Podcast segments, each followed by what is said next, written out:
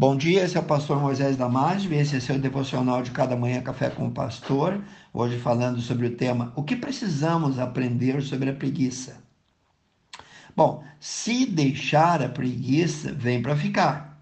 O sábio ensino de Salomão nos ensina que a preguiça faz cair em profundo sono e o ocioso, vadio, vem a padecer fome. Está lá em Provérbios 19, 15. O sono profundo não é algo que ocorre ou que vem rapidamente. Existem estágios para se chegar nele. A preguiça entra em nossa vida, vai tomando conta do tempo, vai tomando conta da pessoa, vai contaminando todo o ser e provocará consequências graves. Uma delas citada aqui é a fome, a falta de tudo, já que o preguiçoso está contaminado por, pelo não realizar, não fazer. Bom, ele assim acaba se tornando um pária, um mole, um sem préstimo nenhum. Segundo lugar, a preguiça infecta um por um. As necessidades básicas vêm a faltar diante da preguiça, mas não somente isso. Eclesiastes 10, 18 diz: pela preguiça desaba o teto, pela frouxidão das mãos goteja a casa. Temos agora consequências que atingem outras pessoas, que atingem toda a família. Se o teto desaba, se o telhado tem furos que gotejam, se o mato cresce lá fora, todos ali são vítimas daquele que deveria fazer o trabalho e não o fez. A preguiça então é mostrada como algo que não atinge apenas o preguiçoso, mas todos que estão ao seu redor, principalmente o seu lar de forma mais direta. Terceiro ponto, a preguiça transforma o preguiçoso em um estorvo. Um estorvo é um obstáculo, algo que atrapalha, uma pedra de tropeço. Bom, a Bíblia diz: como vinagre para os dentes e fumaça para os olhos, assim é o preguiçoso para aqueles que o mandam. Está lá em Provérbios 10, 26. A ideia de vinagre, de fumaça nos olhos, traz a ideia de alguém que incomoda, que representa uma dificuldade para quem esperava que ele realizasse o trabalho. Bom, o preguiçoso se dá um marasmo, ele empaca, pois ele se coloca como um incômodo, uma pedra no lugar que não deveria estar. E além disso, vive reclamando dos outros, pois é cobrado constantemente e disso ele não gosta. O preguiçoso causa indisposição para outras pessoas. Pois quem quer uma pessoa desse tipo trabalhando para si? Quarto lugar, o preguiçoso só chega até o desejo. Quem não deseja ter uma vida boa, uma vida melhor? O preguiçoso também tem esses mesmos desejos. Porém, existe só um detalhe. Provérbios 21, 25 diz: O preguiçoso morre desejando, porque as suas mãos recusam a trabalhar.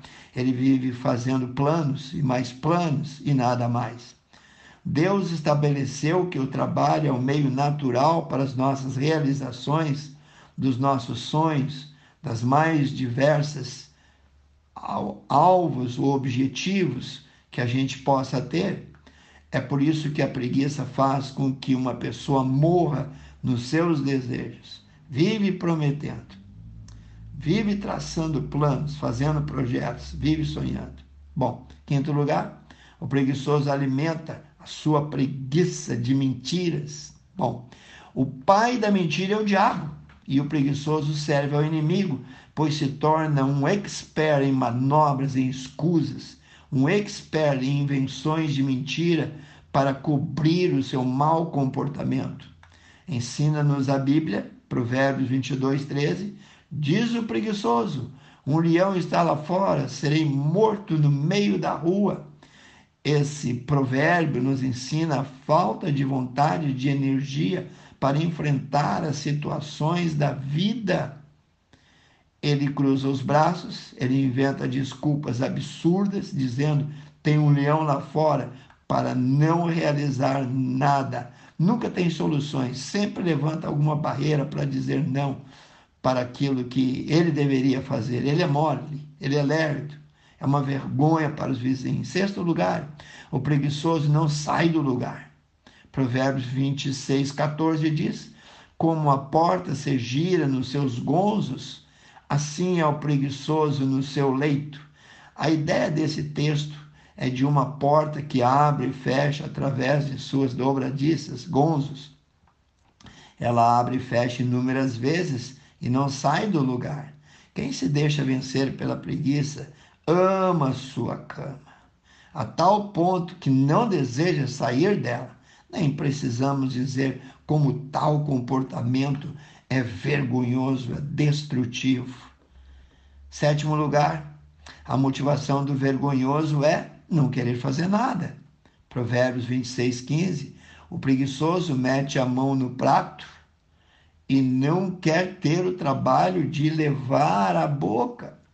A preguiça é tão perigosa que a Bíblia destaca que pode chegar ao ponto de que até as tarefas básicas para sobrevivência, como comer, são afetadas pela preguiça. Imagine se esse preguiçoso for um pai de família, tão grande será a sua miséria, a tristeza deste lar. Bom, apesar de todas as críticas ao comportamento incorreto do preguiçoso, a Bíblia também quer ensiná-lo para que ele mude.